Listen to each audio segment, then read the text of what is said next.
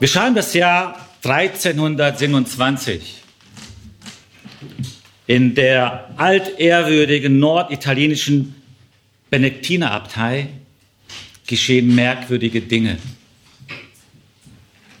Mehrere Mordfälle. Die Mönche haben Angst und Alidarnus, der alte Mönch, der vermutet Schlimmes, weil er all diese Morde mit den Posaunengerichten aus der Apokalypse in Verbindung bringt. Und er ist sich sicher, die Apokalypse. Die Apokalypse liefert den Schlüssel für alles. Vielleicht haben Sie schon erahnt, aus welchem Kontext das ist, dieser berühmte Roman Name der Rose. Aber ich denke, das Grundmotiv, das beschäftigt wahrscheinlich sehr viele. Und einige sind sicherlich auch heute davon überzeugt, dass letztlich die Apokalypse der Schlüssel für alles ist. Ein anderer formulierte das mal so. Nehmen wir zum Beispiel unser Buch der Offenbarung, von dem wir sehen werden, dass es, statt das dunkelste und geheimnisvollste zu sein, das einfachste und klarste Buch des ganzen Neuen Testamentes ist. Wer hat das wohl gesagt? Sie werden es nicht glauben. Friedrich Engels, der sich mit der Apokalypse beschäftigt hat. Also es gab Menschen, die durchaus davon überzeugt waren, dass die Apokalypse klar und verständlich ist. Und dann gibt es die anderen. George Bernhard Shaw, der sagte, ein kurioser Bericht von den Visionen eines Drogenabhängigen der absurderweise unter dem Titel der Offenbarung in den Kanon aufgenommen wurde. Und einer, den wir kennen, Martin Luther in seiner Vorrede zur Apokalypse, zur Offenbarung des Johannes von 1522 sagte, ich sage, was ich fühle. Mir mangelt an diesem Buch nicht einerlei, dass ich es weder für apostolisch noch für prophetisch halte. Endlich halt davon jedermann, was ihm sein Geist gibt. Mein Geist kann sich in dieses Buch nicht schicken. Und ist mir die Ursache genug, dass ich sein nicht hochachte, dass Christus drin weder gelehrt noch erkannt wird. Das ist ein krasses Urteil von Martin Luther. Es gibt also sehr unterschiedliche Vorstellungen von dieser Apokalypse und die, gerade die Wirkungsgeschichte zur Apokalypse ist beeindruckend. Wohl kaum ein Buch des Neuen Testamentes hat so eine breite Wirkung ausgelöst wie die Apokalypse. Nicht? Ob es jetzt ähm, in den Manuskripten die Bildmalereien sind und die Ikonografien, wir kennen das, die Holzschnitte zum Beispiel von Albrecht Dürer, ähm, die durchaus ein bisschen auch Angst machen. Vor allem diese vier apokalyptischen Reiter sind sehr bekannt, nicht? Ähm, wie auch äh, bei Martin Luther übrigens, obwohl er so distanziert ist von zur Apokalypse, hat er trotzdem gerade dann in seiner Ausgabe, erste Ausgabe Septemberbibel, hat er die Apokalypse bebildert. Hat also von Kranach diese Bildserie aufgenommen und noch sogar dann später sogar kommentiert. Und in dieser Ausgabe wird schon etwas klar, was für die reformatorische Tradition der Auslegung lange Zeit prägend war, nämlich eine antikatholische Auslegung.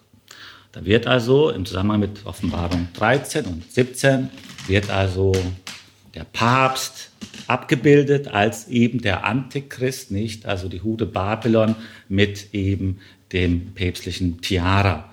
Und das ist also ganz klar, dass es also um äh, den Antichrist gehen soll.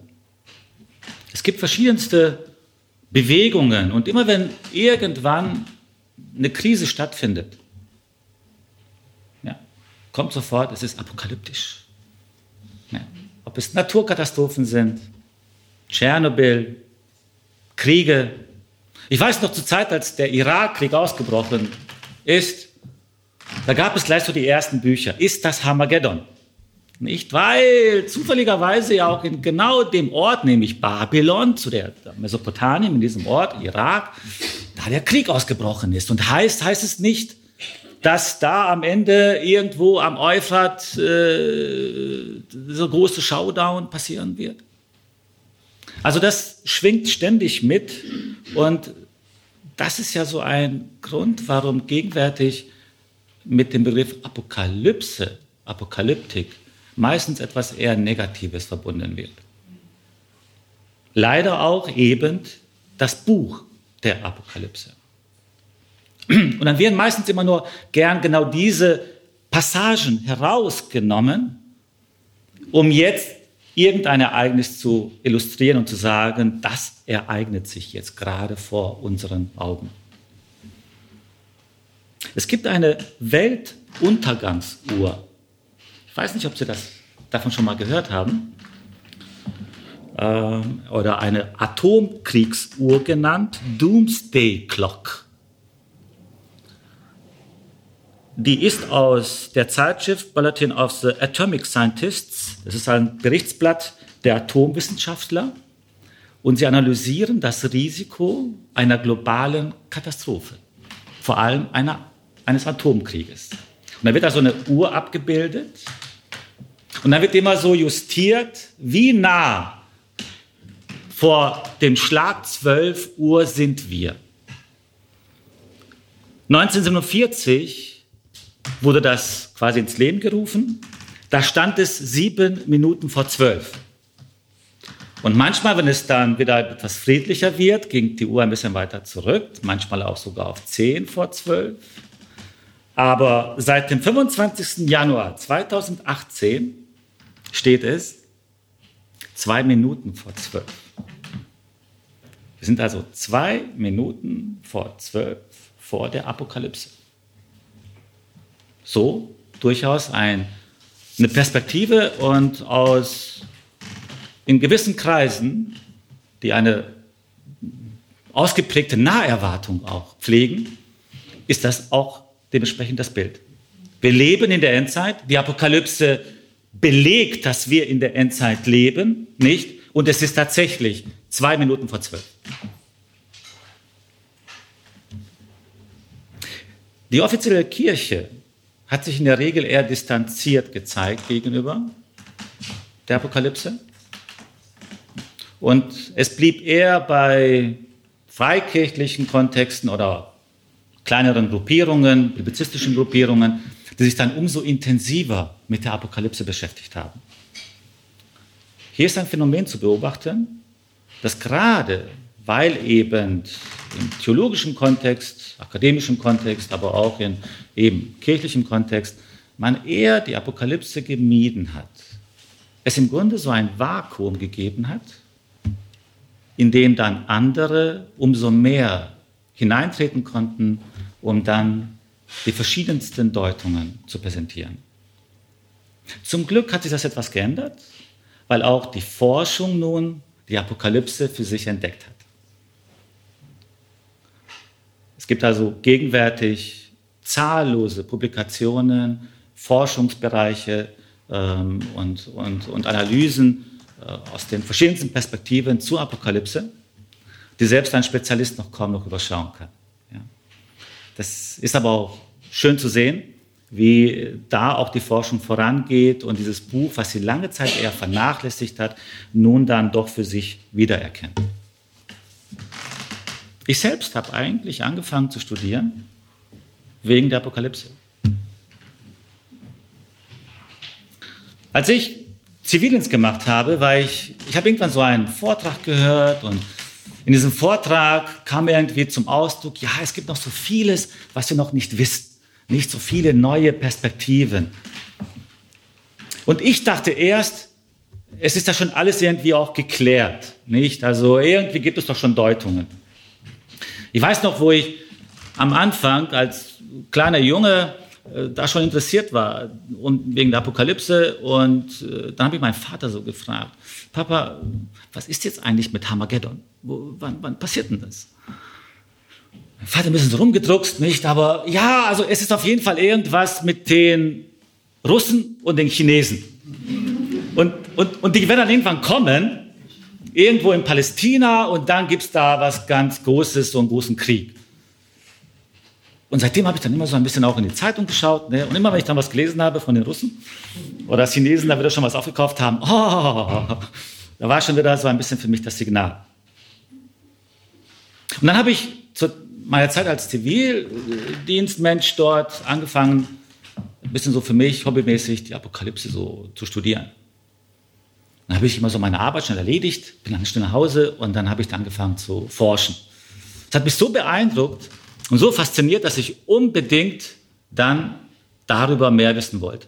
Und eigentlich habe ich das Studium nur begonnen, weil ich jetzt die Apokalypse richtig intensiv analysieren wollte. Und ich hatte ohnehin schon ein paar Ideen gehabt und die wollte ich den Dozenten dann vermitteln, was die dazu denken und sagen und so. Ja, so. Ich, ich, ich habe einem einem Geistlichen einen Brief schreiben wollen über meine Ideen zur Apokalypse. Dann habe ich halt geschrieben und am Ende wurden es irgendwie handgeschrieben 500 Seiten die ich da einfach immer wieder mir notiert habe. Und die wollte ich immer irgendwann äh, vermitteln. Ähm, und äh, weil es natürlich handgeschrieben war, habe ich gedacht, okay, es geht ja nicht. Und dann habe ich halt äh, Schreibmaschine gelernt, Zehn-Fingersystem, nur um diesen Brief zu schreiben. Ja, ist bei mir immer noch in der Schublade, ich habe es nicht verschickt. Aber ein paar Grundideen sind dann eingeflossen später in meine Doktorarbeit. Die Apokalypse kann schon sehr faszinierend sein. Und sie kann auch am Ende auch ein Leben verändern und prägen. Ich möchte in vier Bereichen das Ganze angehen. Das erste Mal wiederum einige Einleitungsfragen. Also wie entstand die Apokalypse? Was sind so die Hintergründe? Das zweite, einen groben Überblick. Sie können sich vorstellen, dass das echt schon eine Herausforderung ist. Es gibt gegenwärtig keine äh, akzeptierte Struktur zur Apokalypse. Nicht? Jeder Kommentator empfindet seine eigene Struktur. Insofern ist es relativ schwierig, da seinen eigenen Weg zu finden. Ich werde es versuchen. Dann werde ich einiges zu den theologischen Schwerpunkten vermitteln in drei Perspektiven und schließlich wiederum die Bedeutung der Apokalypse auch für die gegenwärtige Zeit und den Herausforderungen. Also einige Einleitungsfragen und da beginne ich diesmal mit Auslegungsmethoden, weil ich denke, es ist mal gut, wenn wir uns mal so vergegenwärtigen, was es da für so Auslegungsklassen gibt, indem man auch gegenwärtig durchaus die verschiedensten Auslegungen einordnen kann. Da gibt es also zunächst mal die sogenannte überzeitliche Auslegung, Idealismus. Das heißt, das ist eine Auslegung, die davon ausgeht, alles ist ein bisschen so symbolisch, man muss es allegorisch verstehen, nichts Konkretes. Eigentlich geht es um den Kampf zwischen Gut und Böse. Es bleibt relativ allgemein gehalten, tut niemandem weh, aber man kann es immer wieder anwenden. Äh, das ist eine Auslegung, die seit Tychonius und Augustin im 4. Jahrhundert ins Leben gerufen worden ist, ein Stück weit als Entschärfung und Abwehr des Chiliasmus. Nicht? Also die Erwartung eines tausendjährigen Reiches, eines realen tausendjährigen Reiches und als Abwehr dagegen, gegen diese sehr konkrete Form der Auslegung, die auch ein bisschen mit so einer Naherwartung verbunden ist, dagegen hat sich jetzt dann eben diese andere Auslegung einer überzeitlichen Vorstellung äh, etabliert. Die zweite, lange Zeit prägende Auslegung ist dann die welt- oder kirchengeschichtliche Auslegung. Und die wird heute durchaus vertreten, auch wenn das zum Teil äh, Ihre Ohren vielleicht etwas kurios klingen mag. Die kirchengeschichtliche Auslegung geht davon aus, dass die gesamte Apokalypse Epochen der Kirchengeschichte widerspiegelt. Zum Beispiel bei den sieben Sendschreiben oder auch bei den Posaunen und den Siegeln. Diese Siebenereien nicht wären im Grunde jeweils Epochen aus der Kirchengeschichte, angefangen vor der Urchristenheit, nicht? Zum Beispiel also äh, bei den sieben Gemeinden, die erste Gemeinde, die da genannt wird, Ephesus, meint also die Urgemeinde äh, bis ungefähr 100 nach Christus. Dann Smyrna, die Zeit eben von 200 bis meinetwegen 300 nach Christus und so weiter. Nicht Thyatira wäre dann irgendwann im Mittelalter äh, und dann mit Philadelphia und Laodicea sind wir dann in der Gegenwart angelangt. Und man kann es so schön auch anwenden, nicht? Das passt doch auch. Laodicea, die letzte Gemeinde, die laue Gemeinde. Sind wir nicht alle lau? Wir sind doch alle so, dass wir da uns wiederfinden können in Laodicea. Ist es nicht die Gemeinde der Gegenwart? So. Also das ist so das Grundmodell, dass man also immer wieder so das Ganze periodisiert und einteilt mit der Kirchengeschichte in Verbindung bringt. Martin Luther hat das vertreten, die großen Reformatoren, Zwingli, Calvin. Und in einigen Teilen der Freikirchen ist das heute auch noch üblich, äh, vor allem bei den Posaunen und den Siegeln, das so einzuteilen. Es ist nur immer interessant, wie sich das immer so verschiebt. Also wenn ein Ausleger im 19. Jahrhundert da diese Periodisierungen macht, dann kommt natürlich am Ende hinaus bei seiner Gegenwart. Also im 19. Jahrhundert, nicht? Jetzt im 20. Jahrhundert geht quasi einfach der Auslegungszug einfach weiter.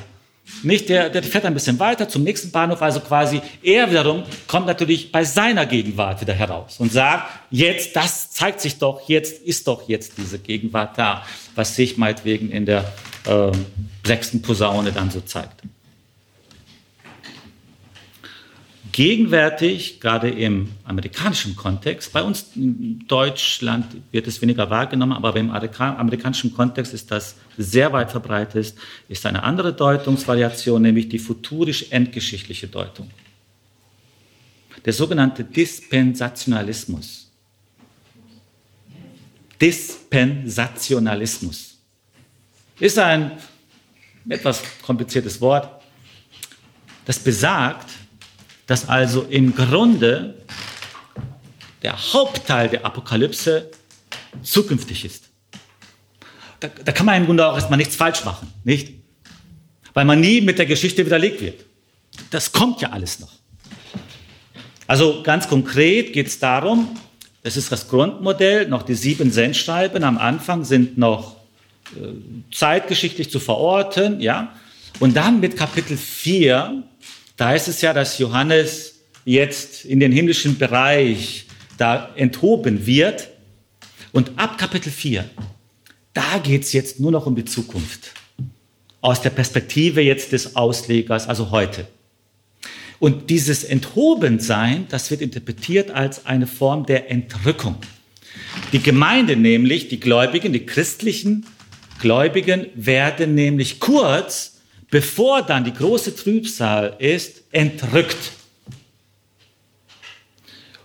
Und in diesem Zusammenhang erwartet man auch dann das Wiedererstarken äh, Israels. Der Tempel soll wieder gebaut werden, nämlich dann wird sich dort nämlich der Antichrist hineinsetzen. Es kommt also zu einem Showdown im Kontext von Palästina. Und darauf blickt man auch dann die ganze Zeit. Aber das geht dann die gläubigen Christen nichts mehr an, weil sie sind ja schon vorher entrückt. Es gibt manchmal so Aufkleber, die, die dort äh, hinten auf äh, dem Auto stehen. Da heißt es manchmal, Achtung, Fahrer löst sich bei Entrückung in Luft auf. Denn das passiert ja dann plötzlich. Das klingt vielleicht, so wie ich es jetzt dargestellt habe, etwas kurios, Tatsächlich ist dieser Gedanke sehr weit verbreitet, äh, gerade im amerikanischen Kontext. Zwei Namen dazu, der das auch mehr so ins Leben gerufen hat. Äh, John Nelson Darby, äh, in diesem Zusammenhang auch der Hinweis auf die Scofield-Bibel, die Sie auch überall erhalten können. Da gibt es immer so einen Kommentar. Und der Hintergrund dieser Kommentare speist sich aus dieser Auslegungstradition. Noch berühmter Hall Lindsay, mit seinem Buch The Late Great Planet Earth auf Deutsch Alter Planet Erde. Wohin? Ist ein absoluter Bestseller. Erstmal 1970 erschienen, wurde auf Englisch in über 35 Millionen Exemplaren verkauft. Es wurde in 54 Sprachen übersetzt äh, und eben von 18 bis 20 Millionen Exemplaren verkauft. Das ist eine ganze Menge. Das ist also im amerikanischen Kontext sehr weit verbreitet. Äh, w. Bush war einer, der genau dies auch als Horizont im Blick hatte, äh, auch im Zusammenhang mit den Kriegen. Und Lindsay war sein Berater. Also das ist so eine ganz neue Perspektive oder diese futurische Perspektive auf die Apokalypse. In der akademischen Forschung sprechen wir stattdessen von der zeitgeschichtlichen Methode als Auslegungsmethode. Das ist die Methode, die im jetzt wissenschaftlichen Kontext sich durchgesetzt hat. Das heißt also, dass man natürlich danach fragt, so wie bei allen anderen biblischen Büchern auch, was ist also die zeitgeschichtliche Verortung, die Verwurzelung dieses Werkes, was ist der Hintergrund, der Entstehungshintergrund, was hat sich der Autor dabei gedacht und vor allem auch, was haben die ersten Leser verstanden mit diesem Buch, nicht? Und nicht das quasi wie jetzt mit unseren modernen Erwartungen und Vorstellungen an dieses Buch herangehen. Und genau das vertrete ich also auch und da in diesem Kontext äh, möchte ich auch dann äh, die weiteren Erläuterungen auch darlegen. Apokalypse im Kanon. Es ist ganz spannend, einen Blick zu werfen kurz auf den gesamten Aufbau äh, der Bibel und eben mal kurz kanontheologisch das mal kurz auszuleuchten. Die Apokalypse, bekannterweise das letzte Buch der Bibel. Es geht ja auch um das Ende. Zugleich aber gibt es einen großen Spannungsbogen, einen Bogen, der geschlagen ist von der Schöpfung bis eben zur Apokalypse. Es ist wohl kein Zufall, dass am Ende, letzten Kapitel der Apokalypse, geht es ja um das neue Jerusalem. Und das Bild, wie dieses neue Jerusalem beschrieben wird, ist ein Bild, das im Grunde geschöpft ist aus der Schöpfung. Es ist Schöpfungssprache, die dort dargelegt wird. Und damit greift es zurück an den Anfang, an die erste Schöpfung. Insofern ist also kanontheologisch ist sehr schön zu sehen, wie also erste Schöpfung und eine Neuschöpfung hier miteinander in Beziehung gesetzt werden. Das gleiche gilt übrigens für diesen Gedanken des Paradieses. Auch dies ist ein Gedanke, der eben im Kontext des neuen Jerusalems, denken wir an äh, diesen Lebensbaum und Lebenswasser, auch das sind alles Elemente, äh, die zurückerinnern an den Anfang. Das ist der große Bogen. Es gibt einen kleineren Bogen, nämlich auch dem vom ersten Buch des Neuen Testamentes zur Apokalypse. Da wird also im Matthäus Evangelium ja erwähnt, gleich die ersten Worte, heißt es ja, das Buch Biblos vom Ursprung, nicht? Oder Geschichte Jesu Christi, des Sohnes Davids. Und es ist interessant, dass die Apokalypse mit diesen Worten auch aufhört. Es geht um das Buch eben der Weissagung, das nun nicht versiegelt werden soll. Und dann heißt es weiter im, am Ende dieses Buches, äh, dass sich Jesus vorstellt als Wurzel und das Geschlecht Davids. Also das Buch, wo davor gewarnt wird, es soll nicht hinzugefügt werden und nichts weggenommen werden. Und dann der Hinweis auf Jesus aus dem Geschlecht Davids. Wenn wir uns dann die Reihenfolge der Schriften im Neuen Testament anschauen, fällt Folgendes auf. In der Regel werden bei den Evangelien das Johannesevangelium als Abschluss der Evangelienreihe immer wieder platziert. Das Johannesevangelium ist in der Regel das letzte Buch der Evangelienreihe. Schließt also die Evangelien ab. Und die Apokalypse schließt im Grunde das komplette Neue Testament ab. Es sind also die johannäischen Schriften, zumindest die, die man mit Johannes in Verbindung bringt, die im Grunde immer wieder so ein Achtergewicht bekommen. Ja? Und legen dadurch also so eine besondere Perspektive auf diese jeweiligen Endpunkte des Neuen Testamentes. Zugleich ist es so, dass das, die Apokalypse selber den Anspruch erhebt, im Grunde kanonisch zu sein. Autoritative Schrift zu sein. In den letzten Worten geht es um eine sogenannte Kanonisierungsformel oder eine Textsicherungsformel. Da heißt es also, man darf also von dieser Schrift nichts wegtun oder etwas hinzufügen. Ja? Das Interessante ist, dass diese Formulierung zurückerinnert an das fünfte Buch Mose in Kapitel 4, Vers 2. Dort wird im Zusammenhang mit dem fünften Buch Mose gesagt, wer, wenn jemand etwas von diesem wegnimmt oder was hinzufügt. Im Grunde also erhebt die Apokalypse in Parallele zum fünften Buch Mose eine ähnliche Autorität wie eben halt die Torah. Im gesamtbiblischen Kontext des Kanons gesehen können diese Aussagen natürlich auch bezogen werden eben auf das gesamte Bibel. Und insofern ist das, was die Apokalypse am Ende formuliert, äh, wirft auch ein Schlaglicht auf das Gesamtverständnis eben des, der kanonischen Bibel, dass nichts mehr hinzugefügt oder was weggenommen wird. Ja. Also in dem Augenblick, wo diese Apokalypse hinein eingebettet wird in einen Gesamtkanon, bekommen diese Texte nochmal eine über die Apokalypse hinausgehende Bedeutung. Das ist also so ein paar Einblicke, Schlaglichter in die kanontheologische Bedeutung der Apokalypse. Nun also zum Verfasser. Wer ist der Verfasser? Der Verfasser tatsächlich, da sind wir dankbar, nennt sich selbst mit Namen Johannes. Aber wer ist dieser Johannes? Nach dem Selbstverständnis ist es so, dass er sich wohl als Prophet versteht, vielleicht sogar als Wanderprophet oder als Wanderprediger. Das lässt sich daraus entnehmen, dass er eben halt an verschiedensten Gemeinden schreibt, also eben an diese sieben Gemeinden, die er namentlich auch benennt. Die sind alle in Kleinasien verortet. Und weil es so aussieht, als ob er offensichtlich auch also Bescheid weiß über die inneren Verhältnisse und Zustände in dieser Gemeinde, kann man davon ausgehen, also, dass er sich dementsprechend da äh, herumbewegt hat herumgewandert ist und dementsprechend geht die Forschung davon aus, dass er so, eine Art Wanderprophet gewesen wäre, der also in all diesen Gemeinden gewesen wäre.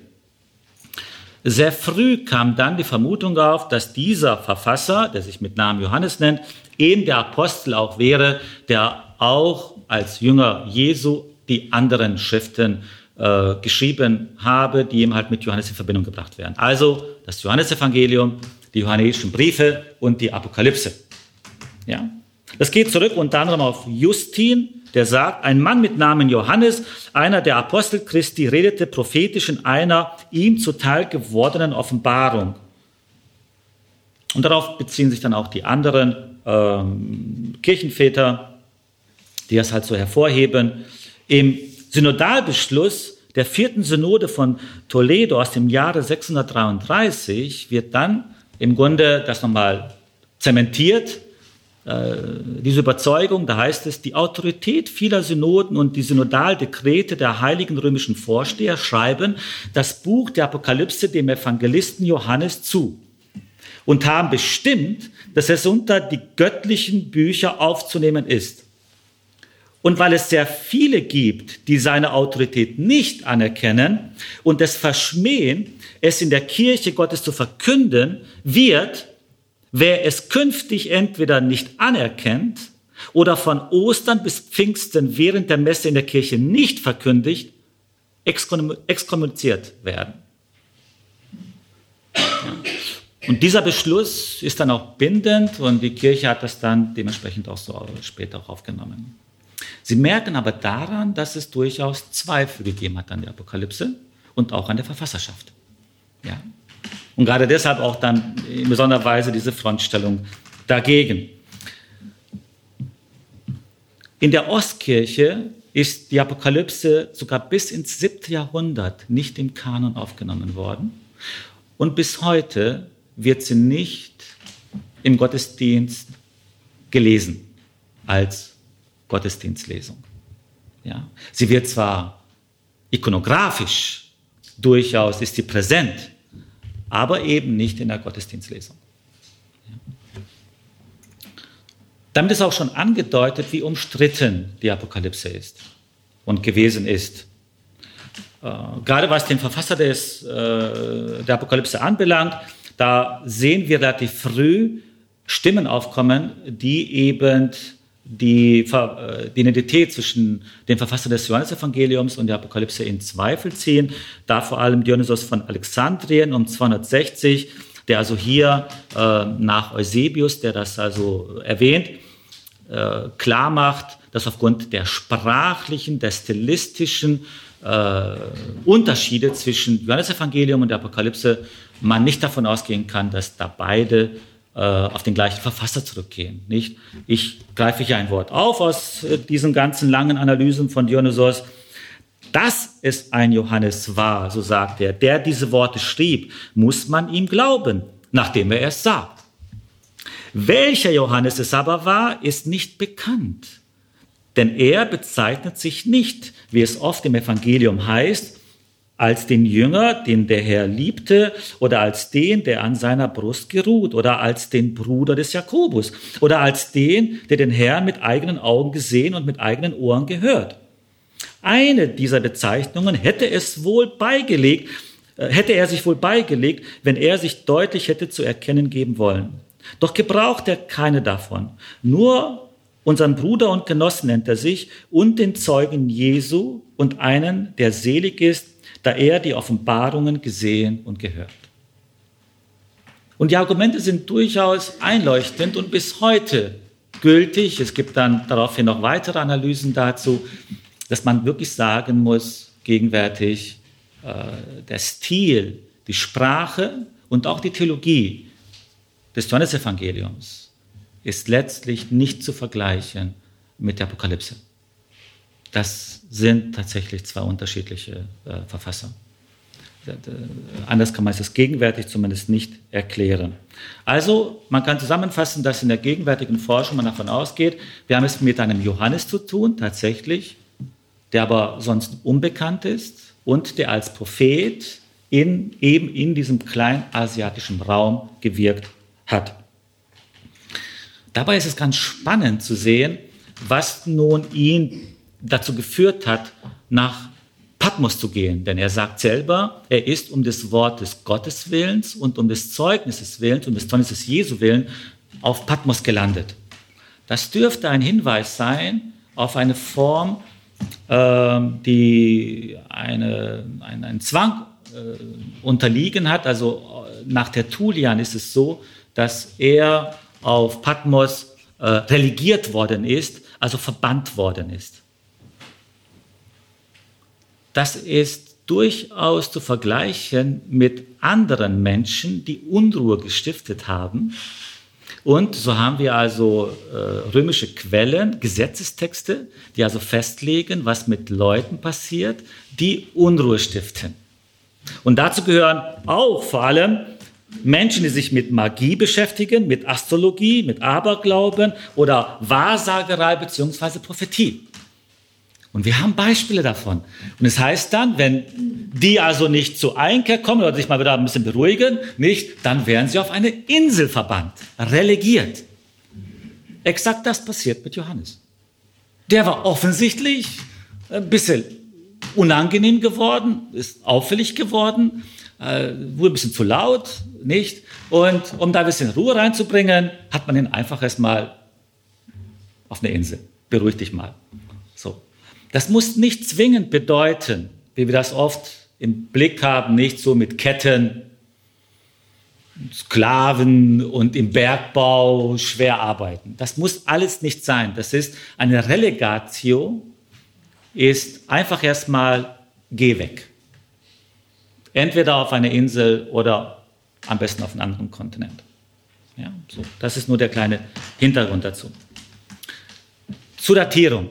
In der Regel, bis heute geht man davon aus, dass die Apokalypse äh, zur Zeit Domitians geschrieben worden ist, also ungefähr um 94, 95 nach Christus. Es gibt natürlich auch viele andere Auslegungen. Die Spannweite zur Datierung der Apokalypse reicht im Grunde irgendwas noch vor Nero bis auf Hadrian. Also gibt eine neue Auslegung von Witulski, der datiert die Apokalypse also um irgendwie 133, 135 nach Christus. Ja, zur Zeit Hadrians. Also es ist, eine, Sie sehen, also eine sehr, sehr große Spanne der Deutungsmöglichkeiten. Es gibt auch eine salomonische ähm, Lösung, die sagt, die Apokalypse ist gewachsen, entstanden in mehreren Phasen und so passt sowohl eine Datierung ungefähr um die Zeit Neros und eine Datierung um die Zeit Domitians und auch eine Datierung auf die Zeit Trajans. Persönlich finde ich die sehr spannend. Die habe ich auch weiter verfolgt. Aber es ist eine komplett eigene Baustelle, also wie sozusagen die Apokalypse möglicherweise auch sich entwickelt hat. Aber bleiben wir dabei, auch nach den frühchristlichen Zeugnissen ist es wohl so, äh, dass also äh, durchaus auch Domitian und die Zeit um 95 dort durchaus in Frage kommen kann. Zu den Adressaten und der Situation. Es wird deutlich hervorgehoben, die Adressaten werden namentlich genannt, das sind diese sieben Gemeinden, Ephesus, Myrna, Pergamon, äh, dann Laodicea, Philadelphia, und diese Thyatira, das hat noch gefehlt. Und äh, in diesen Gemeinden scheint sich nun ein Bild äh, wiederzugeben, das sehr, sehr unterschiedlich ist. Es gibt Probleme von außen und es gibt Probleme im Inneren der Gemeinde es lohnt sich tatsächlich, diese Situationen der Gemeinde sehr genau zu analysieren. Da stellt man fest, wie breit gefächert die Situationen innerhalb dieser Gemeinde sind. Also von außen gibt es in einigen Gemeinden das Problem tatsächlich, dass sie Probleme haben mit offensichtlich örtlichen Behörden oder mit jüdischen Gruppierungen. Es an einer Stelle geht es da um eine Synagoge des Satans. Also offensichtlich in irgendeiner Form Konflikte eben auch mit jüdischen Gemeinden. Aber das betrifft nur ein, zwei Gemeinden.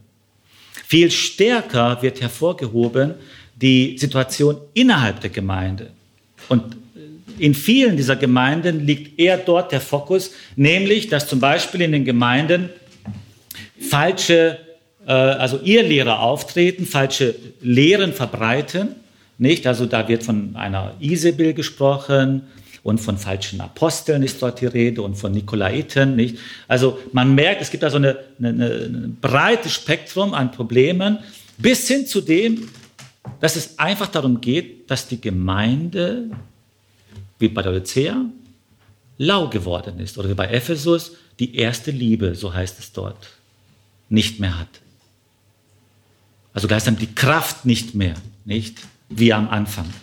Das sind also ganz andere Problemsituationen als eben in anderen Gemeinden, wo eher von außen dann die Herausforderungen äh, kommen.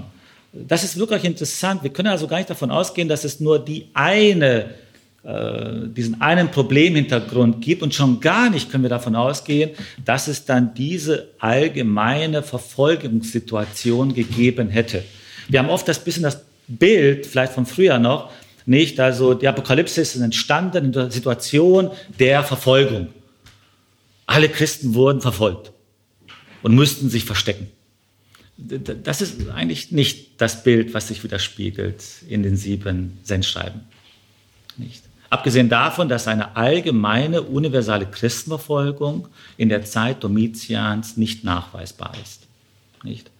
Äh, das ist eben quasi die Apokalypse, die man so ausgelegt hat, weil man gewisse Texte so ausgelegt hat. Und hat man gesagt, deshalb gibt es also eine Verfolgung. Man begründet also eine Situation, die man eigentlich voraussetzt. Ähm, also die echten Verfolgungen kommen eigentlich viel, viel später. Auf jeden Fall kann man aber sagen, dass ein äh, Hintergrund durchaus eine Herausforderung der Kaiserkult ist. Das kann man durchaus mit Recht sagen. Da ist es zum Beispiel interessant, dass es also bis zur Zeit Domitians es drei genehmigte Kaisertempel gab, provinziale Kaisertempel. Das ist schon eine Besonderheit.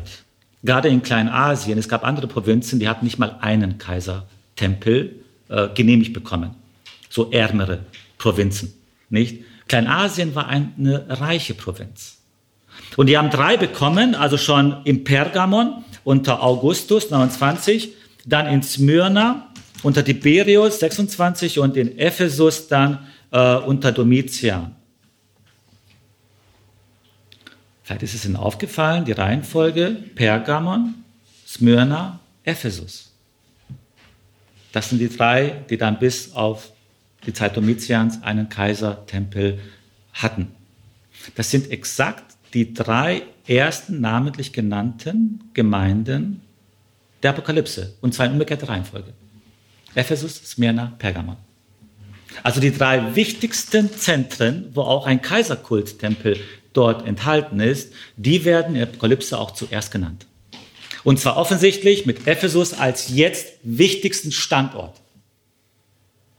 Da merken Sie tatsächlich, da gibt es Berührungspunkte zu der Herausforderung des Kaiserkultes.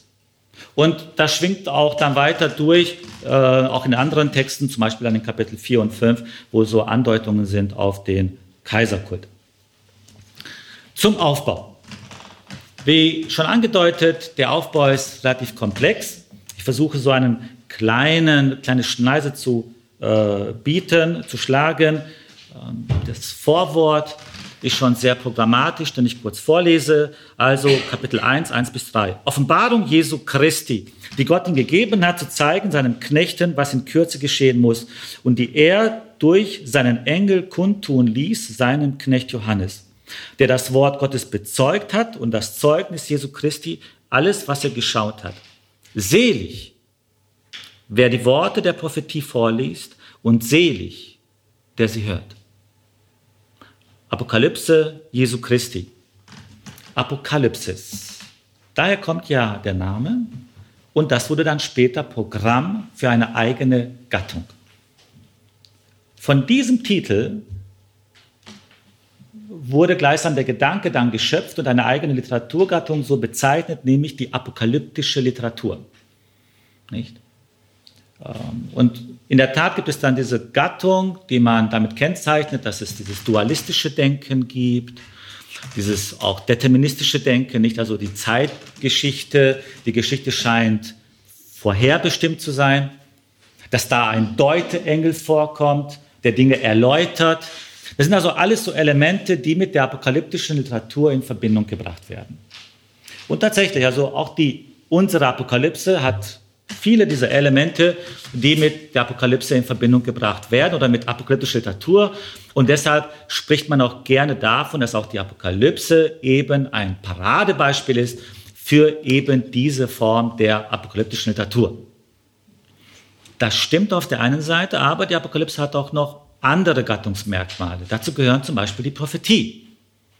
Die Apokalypse selber, also die man eben als apokalyptische Literatur sieht, versteht sich interessanterweise als ein prophetisches Buch. Es wird auch immer wieder aufgegriffen, dieser Name, nicht? Also äh, in diesem Buch der Weissagung, da steht alles drin, was für den Gläubigen wichtig ist. Und dann haben wir auch noch briefliche Elemente in der Apokalypse. Gerade am Anfang und am Ende haben wir so briefliche Elemente, sodass durchaus einige Forscher der Meinung waren, dass die Apokalypse eigentlich ein Brief ist. So wie die Sieben Cent schreiben, heißt ja auch, sieben Cent schreiben, nicht? Und das wird dann quasi übertragen auf das Gesamte der Apokalypse und so hätten wir sozusagen einen weiteren Brief. Das heißt also, es gibt da mehrere Angebote, nicht, wie man die Apokalypse einordnet. Sehr wahrscheinlich ist alles richtig. Ja, also es hat Elemente von der apokalyptischen Literatur. Es ist auf jeden Fall eine, ein, ein prophetischer Text und gleichzeitig haben wir aber auch Elemente aus der brieflichen Tradition. Das also zu diesem Begriff selber. Spannender ist es nun, das Selbstverständnis hier nochmal zu beleuchten, wie sich die Apokalypse hier selber versteht. Das heißt, die Apokalypse Jesu Christi. Und oft bleiben wir da stehen. Und dann denkt man, ja, das ist die Apokalypse über Jesus. Ja. Dem ist eigentlich nicht so. Es heißt Apokalypse Jesu Christi, die Gott ihm gab. Es ist eigentlich eine Apokalypse, die auf Gott zurückgeht. Und Jesus vermittelt diese Apokalypse. Natürlich kommt er auch drin vor, aber es gibt eine Offenbarungs, so eine Offenbarungshierarchie. Gott ist der Ursprung der Apokalypse. Er gibt es weiter an Jesus, dieser wiederum an einen Engel, der wiederum offenbart ist und erläutert ist dem Johannes und der hat den Auftrag wiederum, es an die Gemeinde zu vermitteln. Sie sehen also eine richtige Offenbarungskette. Dieses Bild übrigens erinnert schon sehr stark und bereitet vor das Bild aus Kapitel 4 und 5, wo noch einmal sehr umfassend dann äh, Gott beschrieben wird, auf seinem Thron sitzend. Und dann kommt das Lamm, also Jesus, zu dem Thron hin und empfängt das versiegelte Buch. Das ist ja auch so ein bisschen so ein äh, geflügeltes Wort geworden, nicht? Dass man gerne die Apokalypse als das Buch mit den sieben Siegeln bezeichnet. Also genau dieses Buch, was Gott in der Hand hält, das versiegelt ist, das empfängt eben das Lamm. Wir haben da so eine ähnliche Vermittlungsinstanz, nämlich also Gott gibt jetzt dieses versiegelte Buch weiter und dann das Lamm öffnet jedes dieser Siegel und dann tun sich gewisse Ereignisse auf und dann am Ende heißt es, versiegele nicht, was in diesem Buch steht. Und da merken wir plötzlich, dass das Buch, das versiegelte Buch, das geöffnet wurde und die Apokalypse im Grunde zusammengehören, im Grunde identisch sind. Es ist also gar nicht so mysteriös. Das versiegelte Buch ist eigentlich nichts anderes als die Apokalypse selbst. Und die auf Gott zurückgeht und die vom Jesus enthüllt wird, aufgetan wird. Und gerade deshalb wird am Ende gesagt, versiegele nicht. Das ist die große Brücke zurück auf Kapitel 5. Und das wird vorbereitet schon programmatisch mit diesen ersten Sätzen, nicht die Apokalypse Jesu, die er von Gott bekommen hat. Es geht auch um Naherwartung. Denn die Zeit ist nahe, heißt es dort. Und tatsächlich ist der Horizont, in dem sich die Apokalypse da bewegt, eine, die davon ausgeht, dass die Dinge sich dann bald ereignen werden und gerade deshalb wird dann auch aufgerufen, dass man dieses Buch vorlesen und hören soll. Das setzt voraus, dass offensichtlich hier dieses Buch im Gottesdienst gelesen werden soll. Selig, der da liest und die da hören. Die Apokalypse sollte im Gottesdienst gelesen werden. Das ist etwas ungewöhnlich vielleicht. Und zwar nicht nur so eine Passage, eine vielleicht schöne Passage da irgendwo am Ende, sondern wirklich komplett gelesen werden. Das ist zumindest der Anspruch der Apokalypse. Ich komme gleich nachher nochmal auf diesen Gedanken. Danach, nach diesen programmatischen Anleitungsformulierungen, also eröffnet sich äh, die weiteren Szenarien.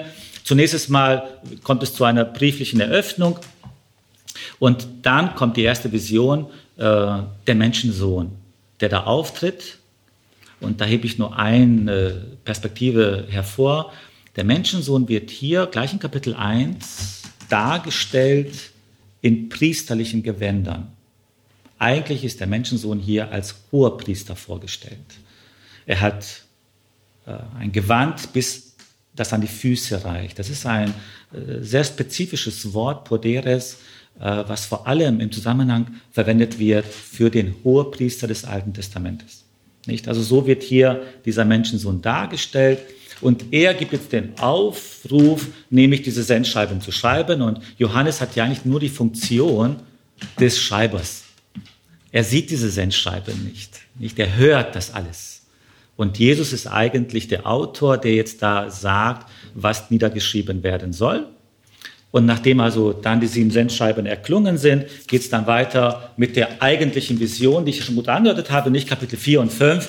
Gott wird dargestellt auf dem Thron und dann eben das Lamm, das zum Thron Gott äh, zum Thron kommt und dem halt dieses Buch empfängt, das Siegelbuch. Es wird geöffnet, ein Siegel nach dem anderen. Dann entstehen die sehr unterschiedlichsten äh, Szenarien. Die vier apokalyptischen Reiter kommen dann vor, nicht mit äh, Krieg und Hunger und Pest und so weiter. Die Märtyrer unter dem Altar äh, und dann wiederum öffnet sich die Perspektive auf eine ganz andere Sicht. Da werden die 144.000 beschrieben und die große Menge und dann geht der Blick wieder zurück in den Himmel mit dem siebten Siegel. Das ist, da sind wir schon in Kapitel 8, 1 bis 5. Und dort wird so ein Engel beschrieben, wie er die Gebete der Heiligen empfängt und dann darlegt. Und wiederum, nachdem das passiert ist, geht es wieder auf die Erde.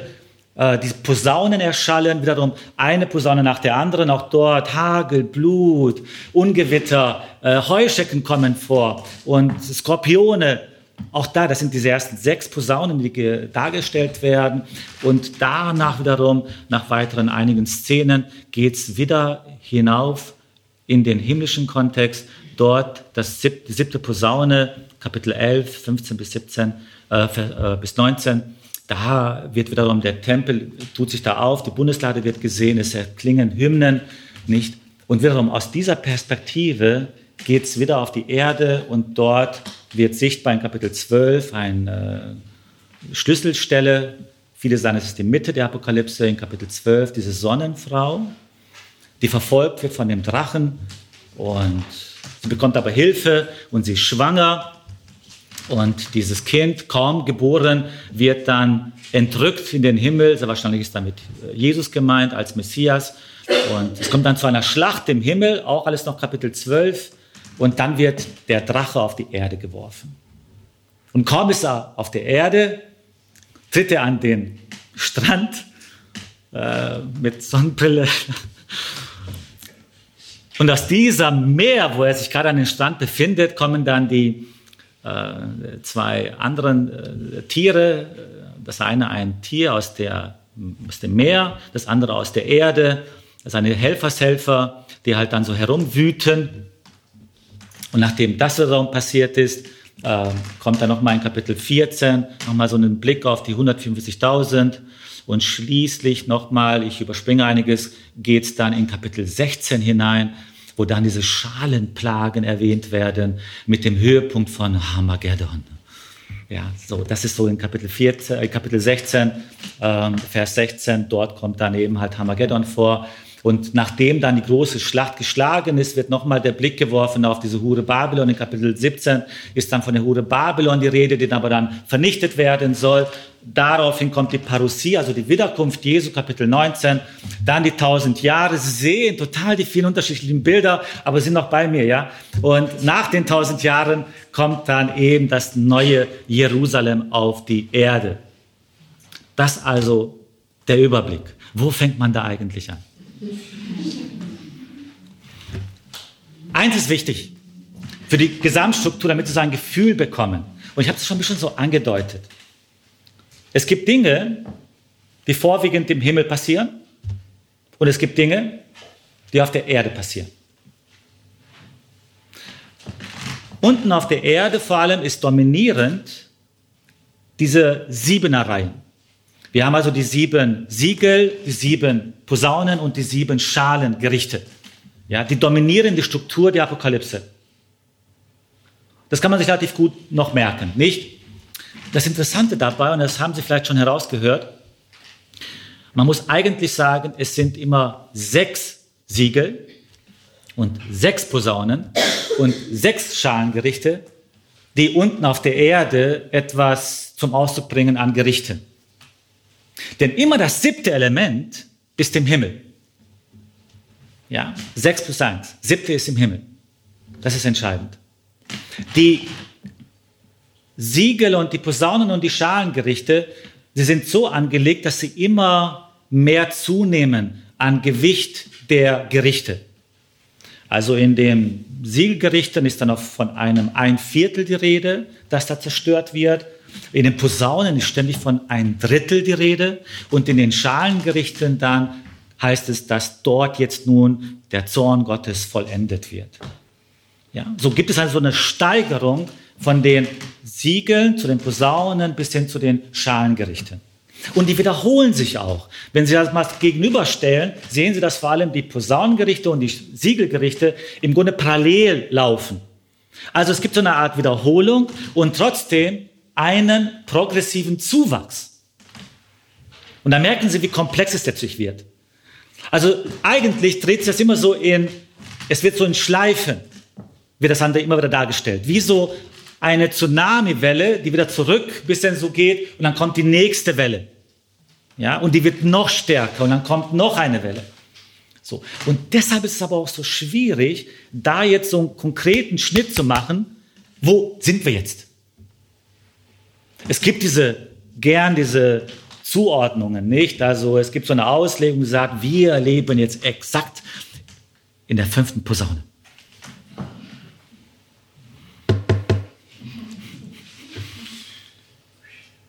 Und wenn das zu viel ist, dann ist es halt dann doch eher die, das sechste Siegel. Und zwar genau Kapitel 6 zwischen 17 und 18. Dort, dort, dort sind wir jetzt. Einige, einige mögen das gerne. Aber sie merken, dass das eigentlich gegen die Intention der Apokalypse ist. Weil sie so dynamisch ist. Ja, das möchte ich einfach hervorheben, damit sie da ein bisschen auch kritisch äh, sein können gegenüber äh, Vorstellungen, wenn man das halt zu sehr so eingrenzt. Erstmal allgemein zum Inhalt. Nun komme ich vor diesem Hintergrund zu den theologischen Auswertungen, also theologische Schwerpunkte. Und die theologischen Schwerpunkte mache ich so, dass ich das in, mit drei Perspektiven vergleiche. Das eine ist der Blick nach oben. Das zweite, der Blick nach unten. Und der dritte, der Blick nach innen.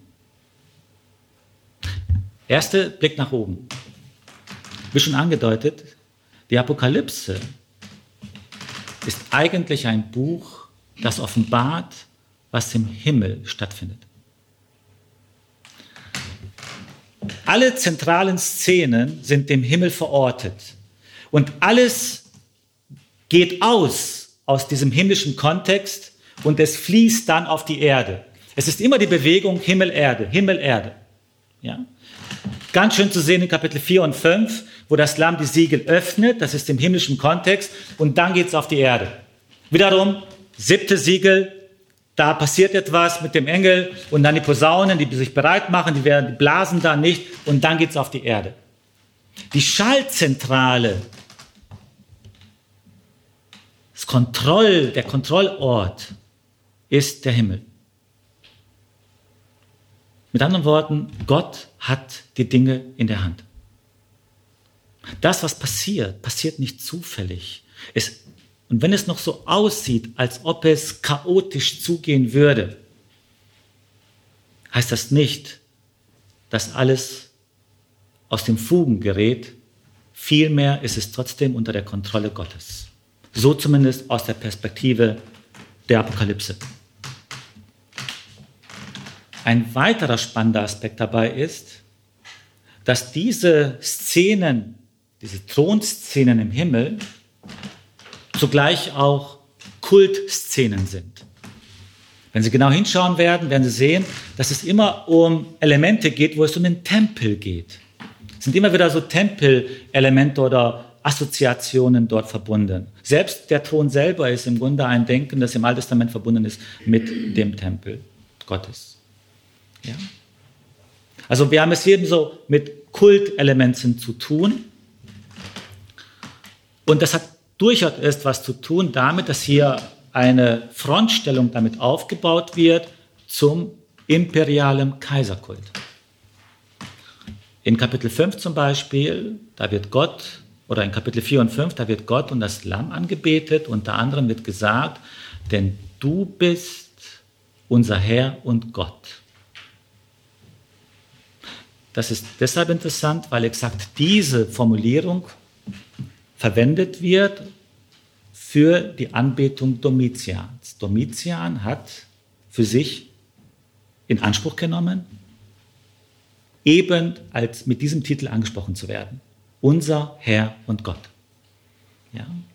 Und die Apokalypse möchte hier im Grunde so eine Art Gegen-Kontrastbild aufbauen, dass die eigentliche Anbetung Gott und dem Lamm gebührt.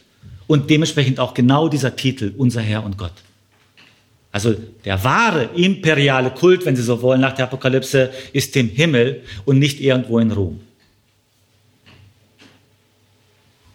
Ein weiterer Beobachtung ist, dass diese Szenen miteinander in Verbindung stehen. Also Kapitel 4 und 5 setzt eine Grundlage Und dann geht es weiter in Kapitel 8 mit dieser nächsten Heilungsszene in, 1, äh, in Kapitel 8, 1 bis 6 oder 1 bis 5. Äh, da mit dieser weiteren Kultszene. Das Auffällige bei den Szenen ist, dass dort immer wieder gleiche Elemente vorkommen. Sie finden in diesen Szenen immer das Wort oder dieses Motiv von den Blitzen, Donner und Erdbeben. Ja, also in Kapitel 4 geht es darum, dass da Blitze, Donner und Erdbeben genannt werden. In Kapitel 8, dann in Vers 5, da geht es auch darum, Blitze, Donner, Erdbeben und ein Hagel kommt dann irgendwann dann später hinzu. In 11, 19, in dieser darauffolgenden Vision finden Sie exakt wiederum diese Szene, Blitze, Donner, Stimmen und eben halt der Hagel. Und dann in äh, der letzten noch weiteren Vision in Kapitel 16, Vers 17 bis 20, auch dort heißt es Blitze, Donner, Stimmen und dann sogar noch ein großer Hagel. Ja, Sie merken also, diese Dinge sind miteinander verbunden und sie steigern sich aus. Also es gibt so eine Art Kontinuität, ein Prozess, der gleichsam im himmlischen Kontext dort abläuft. Und der Apokalyptiker enthüllt jetzt nun das, was oben im Himmel stattfindet. Und dass es um diese Theophanie-Elemente geht, ist damit auch kein Zufall. Denn diese Theophanie-Elemente sind eben halt göttliche Erscheinungen. Das ist Theophanie. Gott erscheint dort jetzt und zwar immer vollmächtiger, immer mächtiger tritt er in Erscheinung. Und damit sind wir jetzt bei einem ganz zentralen Gedanken der Apokalypse. Es geht letztlich um das Kommen Gottes.